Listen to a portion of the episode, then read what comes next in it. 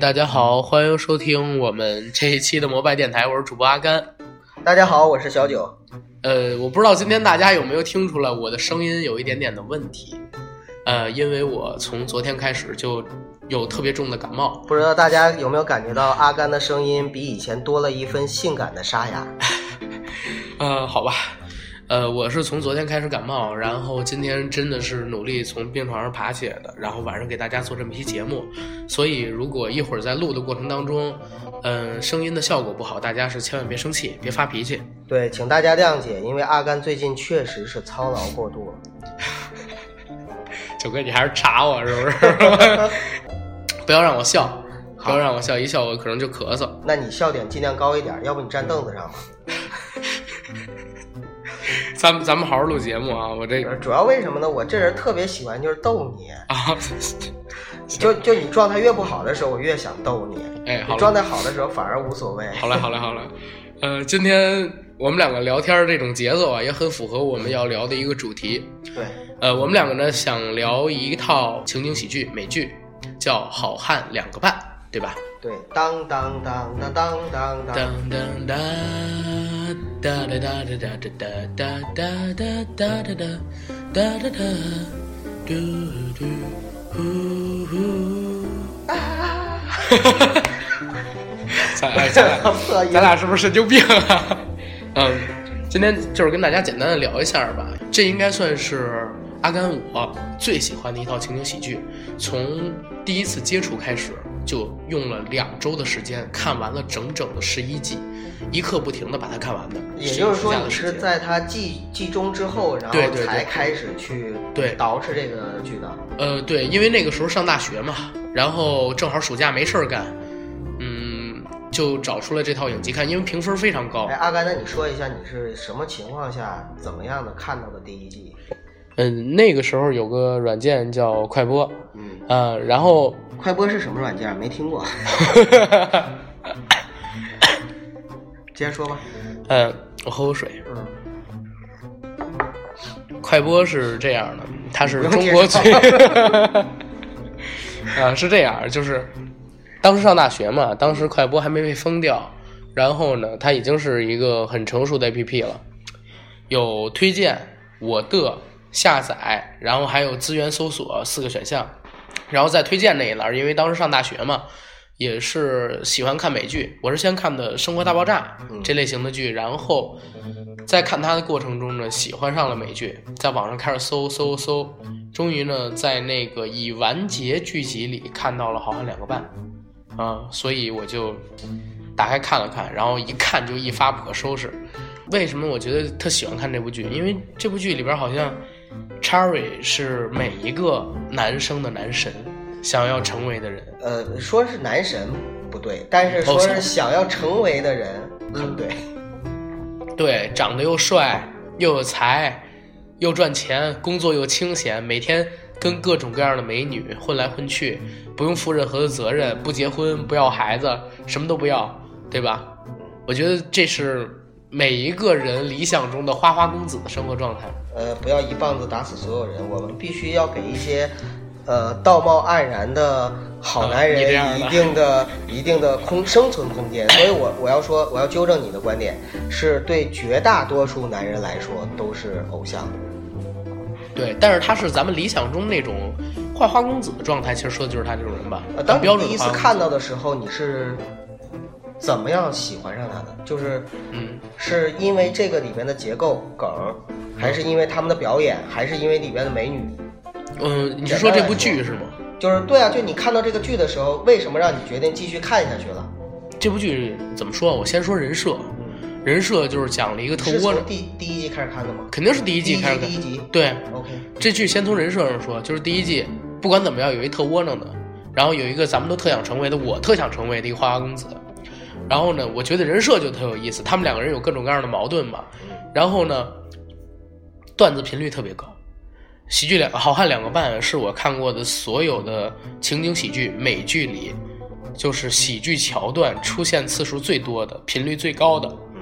那每一集它最少能提供三到四十个笑点，而且里边是有大笑的点的，而且里边经常穿插各种各样的美女。每一集每一季。最少都有一个美女出现。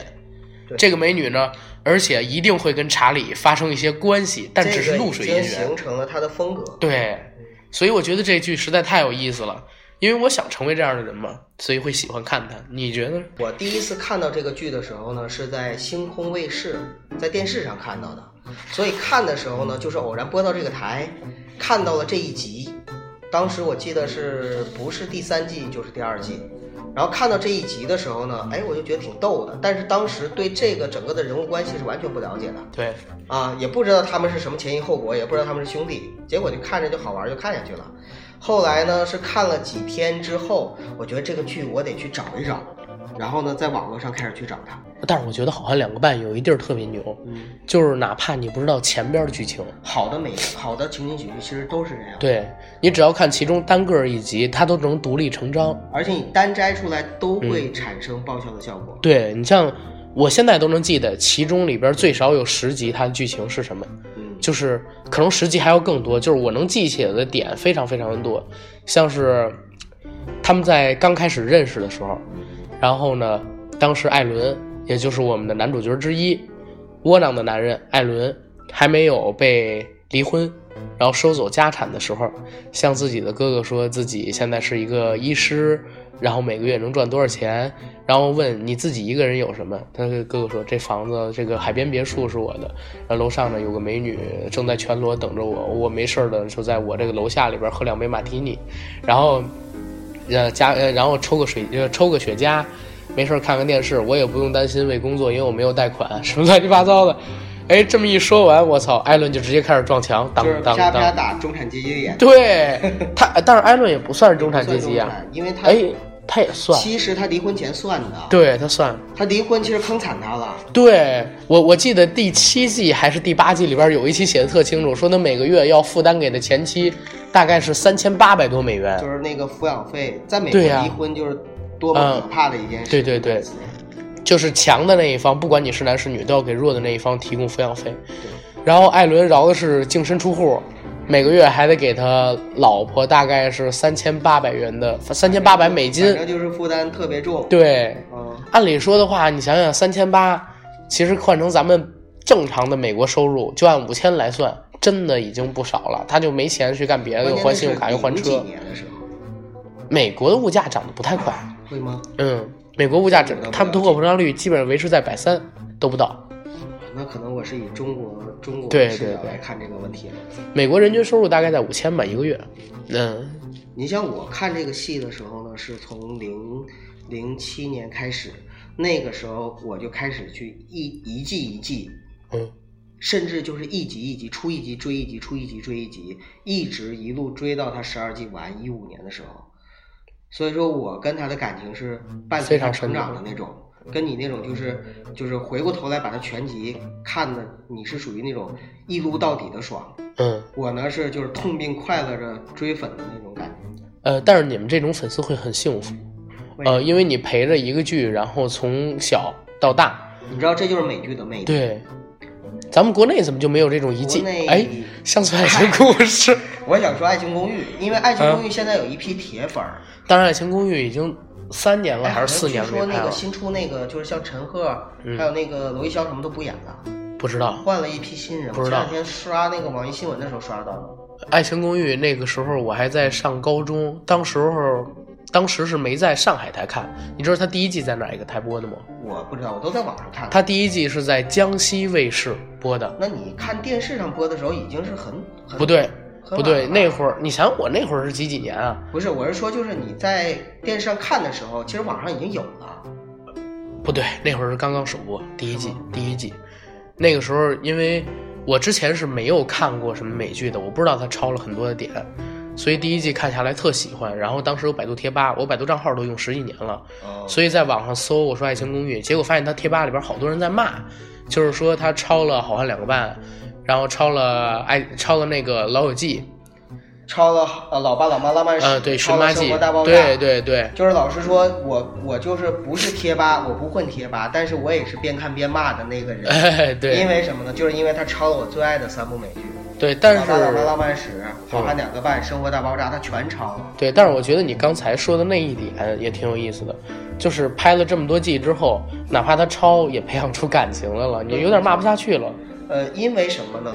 我觉得主要是这里面这几个演员比较成功。对，因为他们演员塑造挺好对，演员塑造的很不错，他们慢慢的就有了自己独特的独特的风格。我们怎么就聊到《爱情公寓》了？没有，因为他咱们刚才其实说了嘛，就是跟他比较相近的国产电视剧，因为美剧的魅力，就像你刚才说，在这儿我们一季一季的跟着看。就是你说是不是因为四季之后，他们就是三季之后，他们就开始去捞金，或者说各自单飞了？啊也不是，因为我还是觉得你在中国做喜剧啊太难了，尤其是你知道为什么《爱情公寓》第四季不好笑了吗？嗯，因为随着电视剧的影响力越来越大，抄袭这事儿引起人注意了。还有一点嗯就是《爱情公寓》它的模式呢，在一开始的时候是比较新鲜的，。对，但是现在呢，包括白客他们、对对，教授易小星他们都在做美呃《十。万个冷笑话》什么，就是网络剧已经做得非常发达了。对所以在这种情况下的话，他们的已经不新鲜了被夹缝了。对对对，反正我是认为《爱情公寓》还算是给了我们一个比较好的回忆，因为它确实也是影响我成长了。我从高中，然后到大学一直都在追嘛，对吧？但是你知道吗，阿甘？就是我，我曾经不止一次在网易网易新闻上面看到过类似的说法，说还记得我们的童年吗？或者说还记得我们那一代人的记忆吗？一般说爱情公寓爱情公寓，当时我觉得确实是，哎呀，挺感慨的，因为爱情公寓对我来说不是一代人的事儿，因为它就是在我最近几年看过的戏国产喜剧里对，国产喜喜剧里面的一个喜剧而已。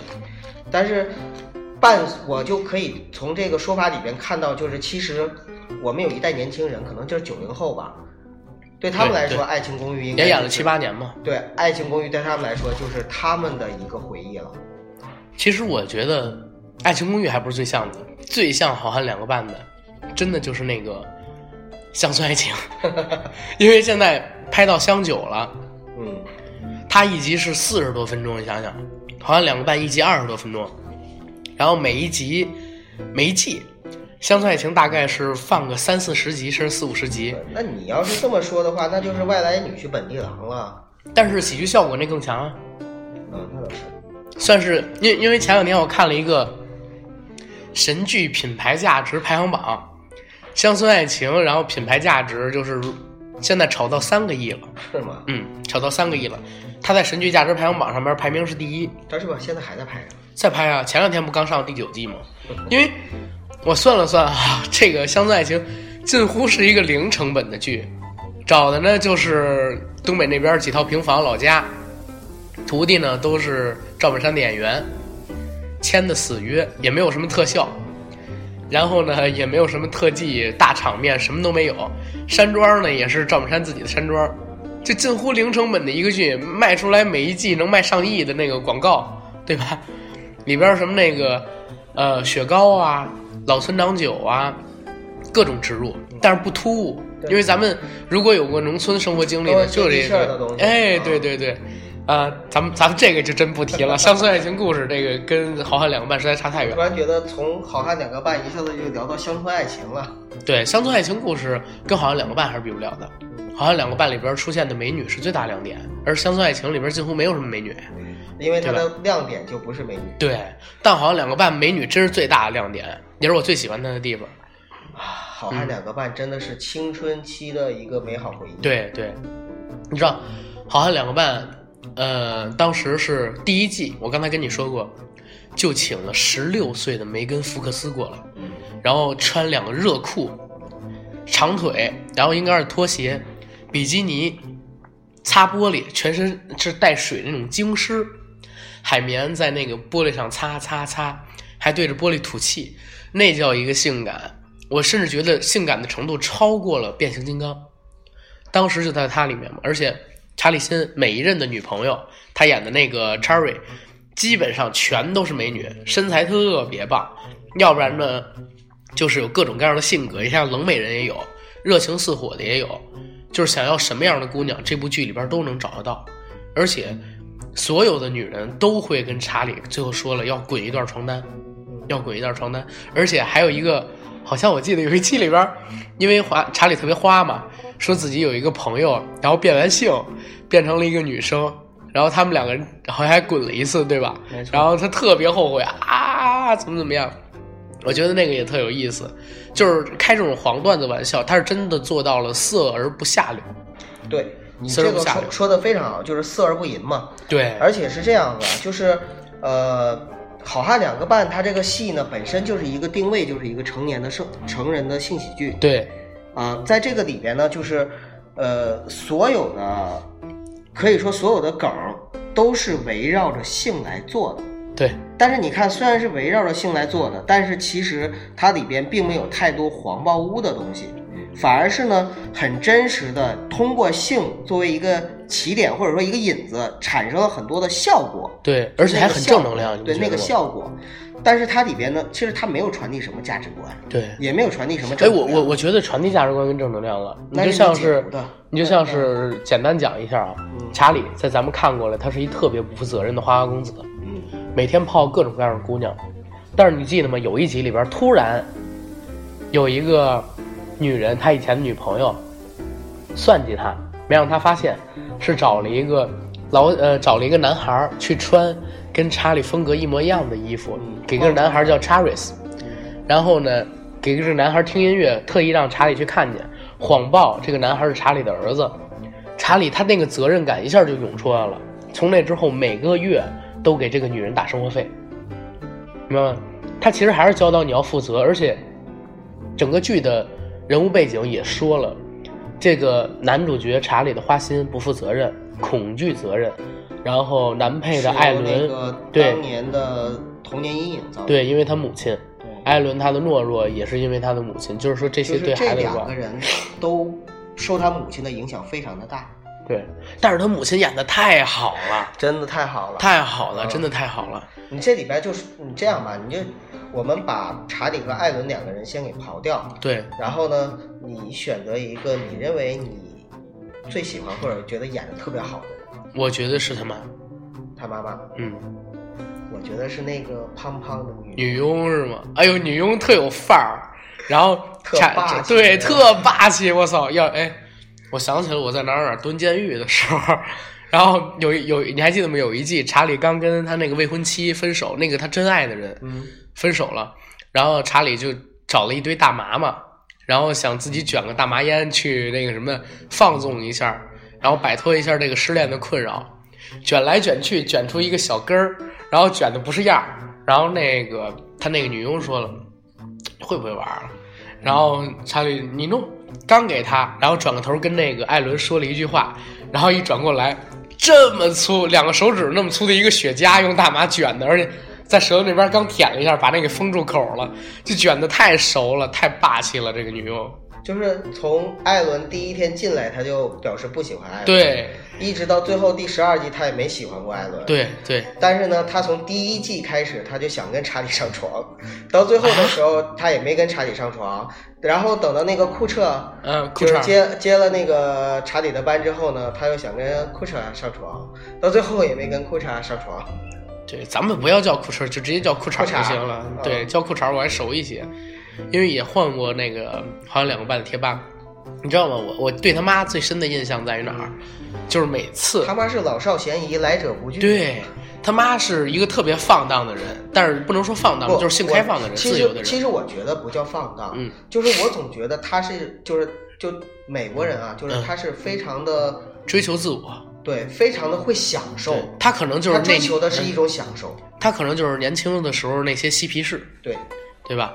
然后我记印象最深的是什么？就是每次他们一犯了错，两个人其实都是恐惧妈妈，然后但是特别深爱妈妈嘛，都会跑到他母亲住的那个房子那边，然后去给他道歉。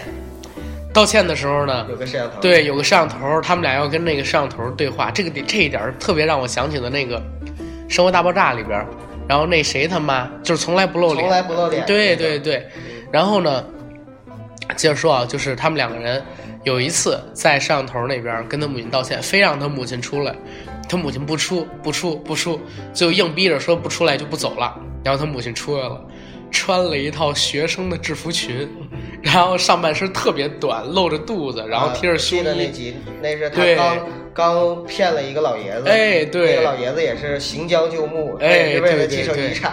对，为了继承遗产，给人点刺激，然后穿的特别火爆。但是你想想，六十多岁的阿姨了，然后涂那个红嘴唇、摩登的头发，所以你也能理解他们兄弟俩的阴影从哪儿来了。对，然后之前说过，应该是结了五次婚。对，查理的妈妈每一任的丈夫都 对，哎，那个还记得吗？查理有一次做梦，做梦梦见自己的父亲了，说你一定要好好照顾你们。然后查理就心里边特别恐慌，因为他对他父亲更爱，所以呢，就在那一集里边各种给自己的母亲然后回馈呀、道歉啊，怎么怎么样。然后直到在结尾的时候，他看一个西部片儿，西部片儿那个男主角对反派说：“我会好好照顾你的。”啪，然后一枪把反派给打死了。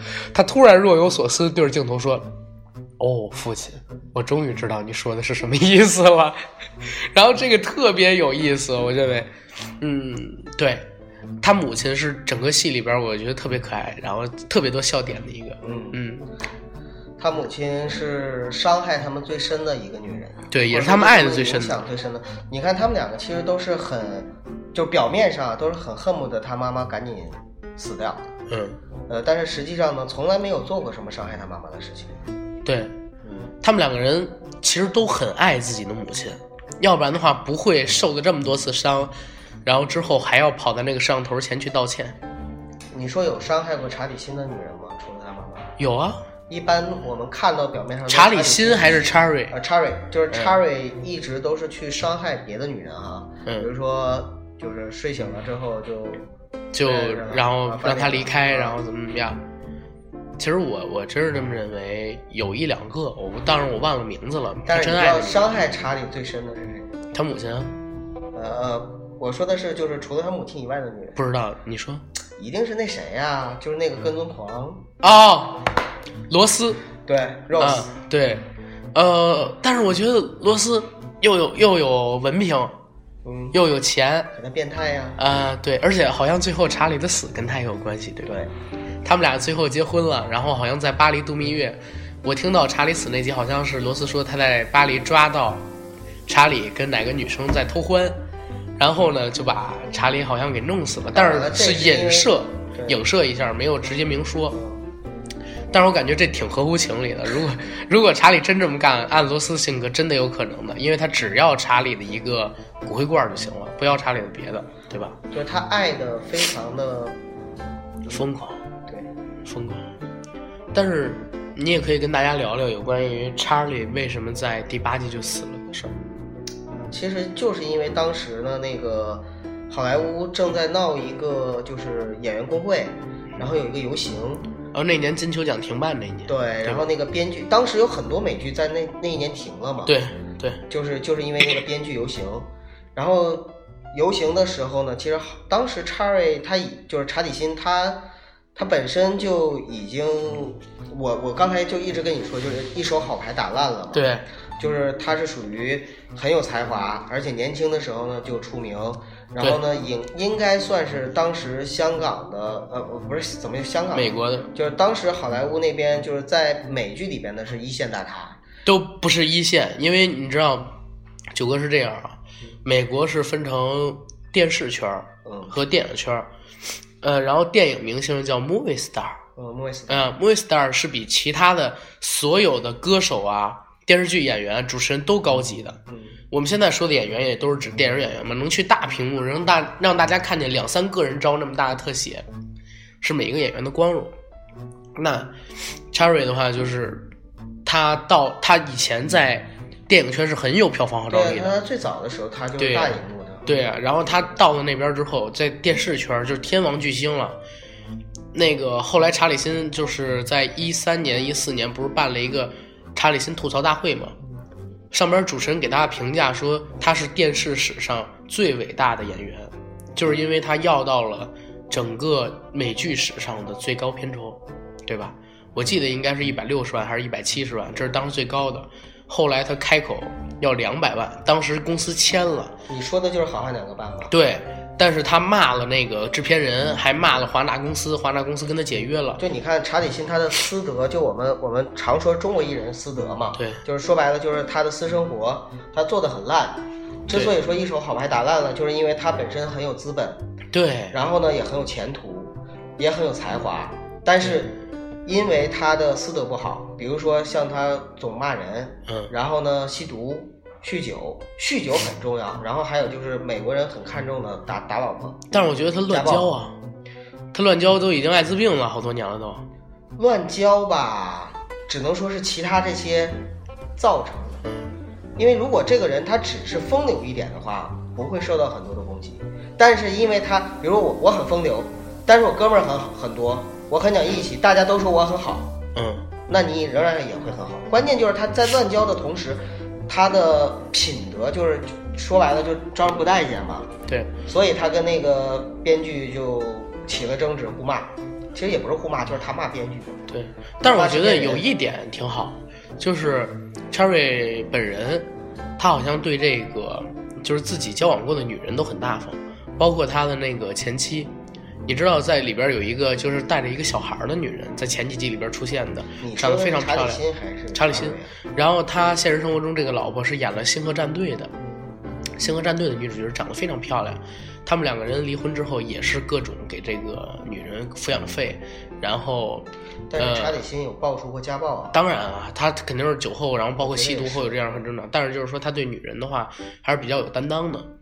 然后，查理辛，我真是觉得他很可惜。你想想，他六十年代生人，八七年还是八五年就演了《华尔街》，二十岁出头。对，二十出头，然后《反斗神鹰》啊什么的。都是在九十年代的佳作，两对对，但是他好像这个人特别懒，不能说懒吧，嗯，只能说他没有那个就是特别想，就是说我要在影史留名，对，我追就是说白了，他不是上进青年，对，从来就不是上进青年，对你想想，他要是那种特别有上进心的人，像阿汤哥那种，呃，对他演技天赋比阿汤哥强多了，虽然我是阿汤哥死粉，成就比阿汤还要好，这个不见得。因为我觉得阿汤哥他的成就是因为自己的努力，天赋真的没太多啊啊！他如果有阿汤哥那个样努力的性格，那他肯定那什么的。他又努力又有才华的话，那肯定又是另一番景象。对，陈可辛他是咱咱们刚才说到了，他有点问题嘛。我想说的是什么呢？九十年代他拍的几个电影就已经非常红了，零零年代有两条戏失败了，但是当时他还是电视界大明星。你像约翰特拉沃尔塔是哪两哪哪两部戏？我忘了，反而是两部喜剧片还是爱情片？票房失败了。不是《惊声尖笑》票房很成功啊。然后那个你像特拉沃尔塔、约翰屈服塔，他在八十年代的时候也是沉沦了一段时间，票房一直不好。但他一直就是打牌嘛，最要紧的是不下牌桌。不是，就是最要紧的不下牌桌。咱们干事儿也是，就是。只直到只要手里边没赔干净之前，别下牌桌，这是打牌最重要的事儿。还有翻本的可能。对，就是我们不说赌博，我们就是说一件事儿，要想把它做成，或者说哪怕做败了，你自己不留遗憾，那就肯定得尽力。约翰特拉沃尔塔就是整个八十年代过得非常心酸，突然之间，哎，低俗小说就起来了。但是你说查理就不是，查理是在电影圈，然后失败两部电影之后，立刻转投到电视圈。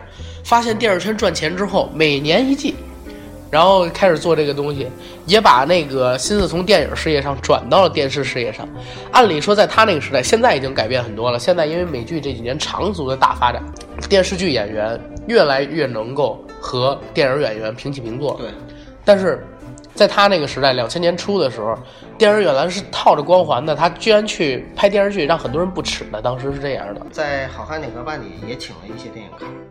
对，都是客串嘛，他是有一定交情的。因为对，其实我刚才没说完，就是他因为骂了制片人，然后拿出了那种就是这戏没我不行，对我怎么说就怎么做，这是我是老大，就拿出来个劲儿。但是没想到呢，剧组最后真跟他闹明白了，对，我就把你给搞死，搞死了之后，我仍然还要继续拍这个戏。其实我们在后面看的时候，就我我在后面追的时候，我真的是觉得就是说追一季死一季，追一季死一季，就觉得这季就应该结束了吧。当时我记得贴吧里也是这样说的。对啊，就比如说这季是不是应该结束了？然后那个这季是不是应该大结局了？哎，但是还是能赚钱啊。啊，就因为还能赚钱，所以继续一直又拍了，拍到十二季，对，你看，就是它是在第九季开始推出的，对吧？第九季没了。呃不，应该说是第八第八季结尾束，他就对，第九季开始就是他那什么，对就是他的对葬礼对。那咱们说啊，他之前是一百六十万或者一百七十万美元一集，一季是二十多集，对吧？也就是说，每一季光他自己就要大概得有三四千万美元没错。片酬。那埃什顿·库彻来了，好像是四十万一集，艾伦涨到了一百万。嗯那也就是说，艾伦之前就是八十还是一百多，我忘了。但是他死了之后，就是他不演之后，艾伦肯定成了大咖了嘛。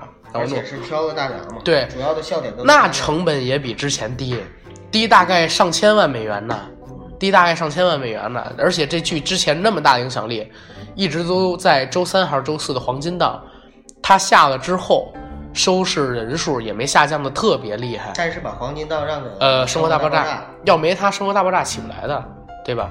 生活大爆炸之前一直被它压制啊，对对对对生活大爆，炸是起不来。对，但是我觉得《生活大爆炸》现在啊，它跟好像两个半不一样。现在我越来越感觉《生活大爆炸》的套路化。不是你要你要明白，就是《生活大爆炸》它的群体粉丝数量，或者说那个观众群体本身就比《好汉两个半》窄。嗯，对，从最开始的时候，他他的那个就是喜欢他笑点的人，都是比如说是宅男，呃，对对嗯、然后那个一些知识分子等等。对。但是，但是我想说一个是什么东西，就是《好汉两个半》，你发现没发现，咱们有点看不腻。但是《生活大爆炸》不知道为什么，它最近几季我觉得拍的不行了。嗯，怎么说呢？其实我还在追。是《生活大爆炸》现在不已经十几季了吗？也。呃，《生活大爆炸》第十季，对呀、这也就是说，他也走完十年了。现在，十年里边，其实美剧看的最心痛的东西是什么？就是你看着一个演员，每一季都比每一季更老一点儿。我第一次接触的美剧叫《成长的烦恼》（Crazy Siffer），我知道呃看过两集。对，那个我是在暑假当年好多电视台都在放。那我看那个的时候，因为那个讲的特别厉害，是三个台子，从从童年一直长到青年嘛。对，啊，因为拍了也是七季还是几季？就是那是讲一家人的事儿。对父母，对再加上孩子。对，然后我就看着这些孩子在我眼里越来越大，越来越大，那是很幸福的感觉。但是呢，回头我看《老友记》，哎，我发现《老友记》的演员因为也是拍了十年嘛，越来越老，越来越老，在我的眼里。然后像那个 Rachel 第一季的时候还有点婴儿肥，前三季是越变越美，但是到后边呢，脸上皱纹什么的也都开始出来了，一下就感觉哦，真的物是人非。我感觉追美剧的时候，我的审美观都是在变的，对呀、对呀、每季都不一样。就是我们的心态也是在开始越来越成熟。，对，可是开始的时候，可是我为什么觉得好像查理辛就没老过一样呢？老啊，尤其是到第八季、第九季的时候，衰老的非常严重。你能看到他整个人气色变瘦了，然后呢，就是开始脸上有皱纹了，气色就不好了，真的能看出来。但是但是我一直可能是他艾伦变艾伦变老比较厉害啊，艾伦变老是在他的身材上显得特别厉害嗯。身材显老了，发福了，对，嗯。但是你知道吗？就是其实包括啊，就你刚才说每季都有美女吧，嗯，我们就是我在审美上面我都不一样了。最开始的时候我我也年轻，然后看的时候我就特别喜欢大身材特别不不，就是身材特别爆，你不就是这意思吗？呃，但是呢就是要苗条一点的，然后金发碧眼的。嗯，但是你到后面的时候呢，我越来越喜欢那种有成熟风韵的。我现在还是在你年轻的时候那个阶段。对对对，就其实是这样的，我觉得追美剧的一大乐趣啊，因为你看那个是呃，好像两个半是很快看完的，就是你你就可能没有我这种追美，就是追这个乐趣，就是伴随着他的成长的过程中，你自己的一个成长。但是我觉得是这样的，女人嘛，每种女人都有自己的好。就是虽然我说我喜欢的那种是视觉冲击力比较强的，孩子，你还是经得少，见得少。对，但是但是我不代表就是说其他的女性我审美审美不了，对，对，还是可以接受的。好，咱们换个话题，不要聊这个了，聊的太多了，有点咳嗽。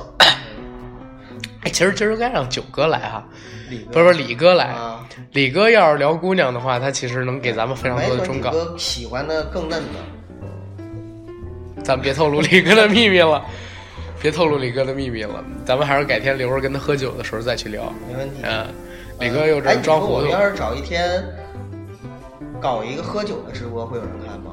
那也是。也可以啊，就是咱们俩可以找个什么时间，或者说叫上九哥，咱们仨人吃饭，搞一个直播，正好给咱们的粉丝们看看，对吧？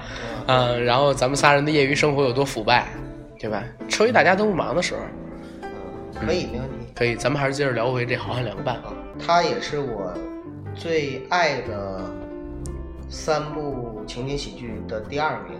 你第一部是什么？呃，老爸老妈浪漫史。寻妈记。你跟大大喜欢的一样啊。上次在群里面就聊过这个事儿。嗯，呃，对，，因为什么呢？因为就是他是《老友记》，我没看过《老友记》，但是他是接《老友记》的档，当时的定位就是跟《老友记》很像，嗯，所以说呢，它也是一部很经典、很经典的剧，而且它主要谈的是感情。对，你知道我是属于那种就是走心不走肾的。也走心也走肾的，好好好好好，你可以顺着那把好男人的人设走下去，我给你个梯子，哥。没有没有，我是我是属于那种就是情感情感类主播，哦，所以就是那个咱们得突然成为情感类节目，一会儿有文学家找咱们那麻烦。那那个老老老爸老妈浪漫史嘛，它本身就是属于很很很煽情，嗯或者说很文艺偏文艺的那种，对，呃，所以我更喜欢他的人设和他的感情，而这个呢，相对来说呢，就是在这块儿会简单一些，我我我觉得好像的是笑点，嗯。可能像我这样，就是我年纪可能还没到，嗯。呃，我这个年纪对是或者比我更小的男生，嗯。爱的呢都是好汉两个半这种。那可能在年长一些的，像是九哥你，或者说是习惯走心不走肾的女生，像大大他们，他们可能就喜欢那个那个什么，呃，寻妈记，对，寻妈记，寻妈记那个也有点意思，我就看了几季，但是我真的觉得 太走心了。寻妈记啊，还有老爸老妈，他俩是一个呀？呃，不，我说错了，就是《寻妈记》和《生活大爆炸》，我跟你说都是属于开始人设的时候主角，嗯，但是并不是最出彩的，最后配角抢了光环。对，你像《寻妈记》里边呢，就是那个巴尼，嗯哼，他一开始的设定其实就是就是他们好朋友中的一个嘛，然后最主要的其实不还是那个男主角嘛，但是到最后的时候，他的演技是最好的，然后得到了所有的公认，然后粉丝也最多。哦，然后那个同样的就是《生活大爆炸》里面也是，《生活大爆炸》里面开始的时候人设也是以以那个就那个个子矮的那个为主，呃，结果最后呢就变成了那个什么希尔的谢尔德，谢耳朵啊。就是变成了。但是我觉得最出彩的是那谁他妈，啊，那个只是配角中最出彩。但是真的特出彩，而且你还记得他妈后来去世了吗？嗯，啊，就是当时还真的挺感动的。政府给不是他们剧组，居然给一个只露声音没露过脸的一个角色，然后呢，特地写了一段离别的剧情，只因为扮演他的演员去世了。对，啊，这那个真的挺感动的，而且是美剧啊，分三种剧。里有很多人情味儿。对，美剧分三种，我觉得就是情景喜剧啊，一种呢是高开高走，好聚好散。今天只只说情景喜剧。对，一种是高开高走，好聚好散，就像是那个《老友记》跟《老爸老妈浪漫史》一样，就真是最后走的时候走得很光彩对，啊，这儿好聚好散嘛。然后好聚恶散，其实《好汉两个半》就算是里边其中一个了。对，高开低走的，他他本来能做得很好，但是因为各种各样的糟事儿，好像两个半是里边的一个代表。还有一种呢，就是很平庸的，然后就被提前终结了。那现在可能符合这个的，我我现在觉得可能是那个叫什么《金色年代》。没看过。呃，《金色年代》是把整个剧本里的人设都放到了上世纪八十年代的美国，一个家庭情景喜剧，里边特别复古，就是说它也有桥段，但是你跟当年的比如说《成长的烦恼》啊、《Cosby 家》呀、《人人都爱瑞蒙的》跟这些比，就一下发现可能差特别多。然后呢，可能最近几季也也要被砍了吧？哎，你说到这儿，我突然想到了一个也是爆笑的情景喜剧，嗯是我最近刚刚发现，并且想要追第三季，但是现在第三季还没出的《嗯，叫什么？爆笑女警》。没有，没看过。哎，你回去看一下第一季。有美女吗？女主角还行吧，符合我的中老年的审美。有床戏吗？她也算是带新喜剧，关键是他的小，他的搞笑桥段、搞笑方式没有床戏不爱看。他的搞笑方式是惊声尖笑的那种，就是就是美式的那种，特别给的开是吧？啊，对，那种那种搞笑方式。美剧都是这样，美剧所有的搞笑的点都特别直给。也不是啊，你像情景喜剧里边，我是第一次看到这种搞笑。对他，但是美国电影里这种东西太多了，所以他就把电影的变成了就是电视电视化了嘛。对，那这是好汉两个半，咱们俩人怎么又聊到美女身上去了？那是肯定的嘛。其实我们说好汉两个半，我们只聊了一个好汉，对，还有两还有一个半的好汉没聊。嗯，剩下点时间我们聊一聊那个艾伦吧。艾伦，嗯，艾伦，因为孩子确实几句话的事儿也没什么可聊的。对。我确实是从他哎最小的时候，最圆圆胖胖、最可爱的那个时候看起，一直看到他惹人厌，然后一直看到他长大。对，但是其实他并不讨厌，而且还是很聪明的一个孩子。对，但是你知道吗？我看很多人评价，就是好汉两个半，然后是 Cherry 和小孩儿是两个，艾伦是那半个，因为他不是好汉。呃不是因为他人设嘛，在性取向上面其实也是比较矛盾存疑的。对对，然后我一直觉得他跟裤衩啊，跟他哥呀，好像都有那种欲拒还迎、暧昧的不要不要的那种关系。你知道吗？是因为现在这个时代就越来越激、越来越腐，所以他那个也是为了迎合市场，编剧就往那个方向去编。对，但是艾伦，你别说，他真的演的非常好。我很喜欢艾伦，因为什么？因为我觉得艾伦的演技不输查理辛。对。但是他人物设定没有 Cherry 那么出彩。你像 Cherry，他其实没有坏事儿的。不是他这个角色啊，就是如果把查理辛换到演艾伦这个角色的定位的话，他不一定能演出来。对，但是艾伦能演出来那种感觉。对，艾伦，我从看他第一眼我就知道他生活中一定是个好男人，惹人喜欢跟惹人厌都很难做到的。但是呢，他在里边呢，他就生生的演出了一个怎么说呢？那种又贱又坏，也不是坏吧？也不是坏，就是懦弱自私。对，懦弱自私，惹人讨厌。但是他的性格，哎，我们可以看到啊，就是其实查理辛和艾伦在整个这个戏里边，他的性格都是有一个成长的过程的。对，查理新的成长过程就是从开始的花花公子，然后他的弟弟和他的算是侄子吧，侄子啊，侄子就是搬进来之后，慢慢在改变他，慢慢的开始有了责任感，有。其实有很多的梗，就是查理辛本来应该泡到妞，或者按照习惯应该滚床单的时候，因为艾伦或者是因为那个他的侄子，他的侄子，结果最后就是最后他没滚成。而且他很爱他的，他很爱他侄子，他很爱他的，侄子，当然是以前的侄子。而且对，而且你知道吗？长大了之后就开始讨厌。而且你知道吗？你还记得吗？他当时要跟他的一个女未婚妻，好像是。要结婚还是怎么样？要结婚要让他们赶赶出去，就是把他们赶出去嘛。对对对，但是呢，就是因为他的未婚妻说你要把艾伦他们赶走，他说那我就不跟你结婚了。就是说他从一开始的时候拒绝他们来，对，到讨厌舍不得他们走的时候舍不得他们走，对，他慢慢有了家庭观念，有了责任感，对。而那个艾伦呢，是从一开始的时候一个典型的美国中产阶级，努力上进。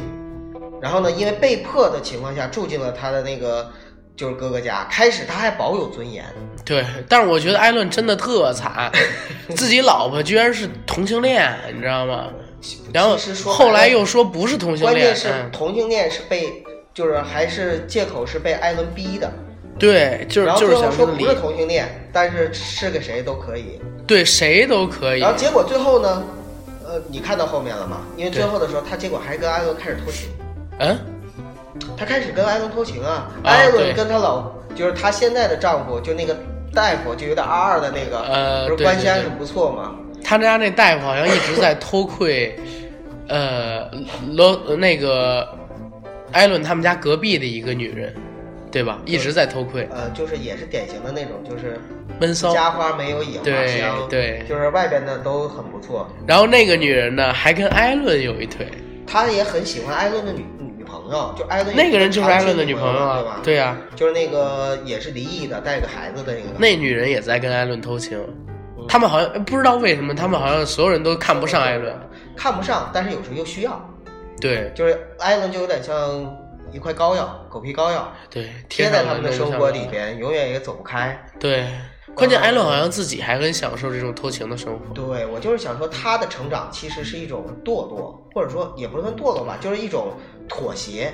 就是从一开始的时候，他不想妥协这种，或者被折，磨的，但是后面就是其实他的尊严，他开始想保有尊严，但是后来他的尊严在首先从对比上，就是从他那个他哥哥跟他的对比上，他哥哥过得没有他那么辛苦，但是挣的比他多，嗯，生活的比他好，然后拥有的比他多，他努力的想去改变这个现状，但是改变不了，一直到包括他儿子，他儿子从他努力的希望他儿子成有有成就，然后到对他儿子渐渐的越来越失望，对他儿子对他也一直是失望的。啊，对，因为他儿子可能跟查 Cherry 可能更对，有的时候他更希望 Cherry 是自己的父亲。对，所以说就是在这种内外夹击之下嘛，然后他就开始慢慢的，他的他的三观也就开始慢慢变了。后面可能也是因为就是人设的需要，包括就是观众口味的需要，所以就是编剧呢会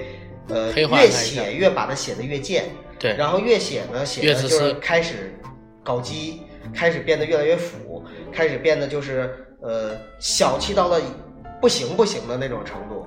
但这些可能都是都是一种就是剧情的走向造成的。走向造成的，因为只有这样的话才有矛盾冲突，才有笑点。尤其是他跟裤衩在一起的时候，对。就是裤衩的大方，关键是裤衩真有钱。啊，对，真有钱，然后裤衩人设比比 Cherry 还完美，他那个对，又高又帅又有钱，呃，女人都在求着上自己你有没有，觉然后得就是裤衩简直就成了艾伦的救世主？对要是没有裤衩的话，简直都活不下去的那种感觉。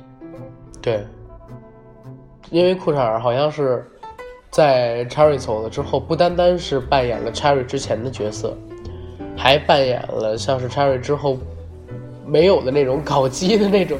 对他们两个人不止一次说：“你身边还有我，我身边还有你，他们俩俩越来越。像是一对对夫妻，对甚至甚至有几集都是他们以冒充夫妻的名义去做事情，哎包括泡妞也是一样的。对，让我想起了，好像真的是现在搞基越来越流行嘛，对吧？这是世界的但但是我不想聊裤衩聊太多，我对《好汉两个半》最好的记忆就始终停留在呃九季之前，对九季之前 Cherry 在他，因为你知道，从九季开始，真的笑点就越来越僵硬。对，呃，不得不说 Cherry 实在演的太好了，不得不说，演的太好了其。实这个戏 Cherry 之所以要这些钱，也是有理由的。对啊，他人家肯给的这钱就已经很说明问题了。大家去看，其实也是奔着他来的。对呀、而且他在离开之前，《好汉两个半》一直都是全美国收视最高的情景喜剧之一，没有，呃，应该说没有之一，冠军。就是没有能够，他也拿了很多的，艾美奖，嗯，艾美奖拿的比较少吧，但是编剧奖拿了好多，演技奖没拿太多，啊演技奖没拿吗？没拿很多，叉 Cherry 没拿什么。然后像《生活大爆炸》什么的，反正拿不少我记得有。一期我看艾美奖是那个艾伦拿了一个，对对，艾伦拿了一个那什么，因为最佳最佳的那个，因为好像是艾美奖，就是你知道美国都有游说体制，然后他跟《好汉两个半》的制片方一直都有矛盾，人家没帮他去游说，所以一直也没拿到什么艾美奖。嗯，Cherry 这块儿好吧，就当无冕之王吧。对，但是现在 Cherry 好像也挺惨，他艾滋病已经患了有六年还是七年了，对吧？但人有钱呢，人可以活着。对啊，哎呀，有的时候真是对这些人没办法。我知道你有才华，我也喜欢你，但是我却救不了你，你自己也不争气。而且我们其实，在生活中，我们的喜欢的，包括娱乐圈里所有的艺人啊，嗯，有很多这样的类型。对刚才我们也聊到了，不要带名字啊对对对，没带不要带名字，像什么加拿大炮王那种这种名字，千万不能在节目里说。主要是什么呢？主要是我们啊，呃，我觉得追星也好啊，就是那个，就是喜欢一个粉丝，呃喜欢一个就是影视明星也好啊，就是看你是怎么样看。嗯，有有一部分人呢是喜欢把这个人跟这个影视形象呢，就是绑到一起，对。而有些人呢是喜欢把它分开。但是我觉得是，你是属于哪种？我我我可能会看作品看的更多吧，因为你做这个职业嘛，你是演员，你是一个，我不说你是明星，我说你是演员，你肯定，如果你有足够好的作品，大家看到更多的都是作品，很快就会忽略掉你个人私德上面一些问题。就我跟你的观点很像，主要是为什么呢？主要是因为我觉得我们都不是他的身边人，对，不是身边人其实是没有话语权的，因为我们真的不了解他真实情况下到底是什么样子，每个人都是普通人，哪怕他是明星都。是人，不是神，所以他就有人性，有人性他就必然有优点有缺点。对，我今天还看了只要不是原则性的，比如说，嗯，比如说像什么台独啊，或者这种原则性的，呃对对我觉得，我觉得是可以接受，都可以接受上的。对，因为你你看我今天中午的时候看了一个成龙获奥斯卡终身成角以后受那个新浪采访的视频，他就说，就是我做过好多错事儿，我能走到现在这一步，是从一个刀锋上走左一边就掉下去，走右一边就掉下去，慢慢被拽回来的。那我现在，呃，能说的是什么？这个世界诱惑太多，这个世界 yes man 太多。因为尤其到了我现在这个身份，我身边都是你说的对，你说的对，也说的对，yes man 嘛。那我可能受到的诱惑，或者说是走上歧路的风险，比正常人都要大。但是呢，呃，人啊都是在错误中不断成长的，只要有灵性，就可以慢慢的弄起来。你要是有一个人说，就是所有人都在说他好，那他一定有我们看不到的阴暗面。呃，对。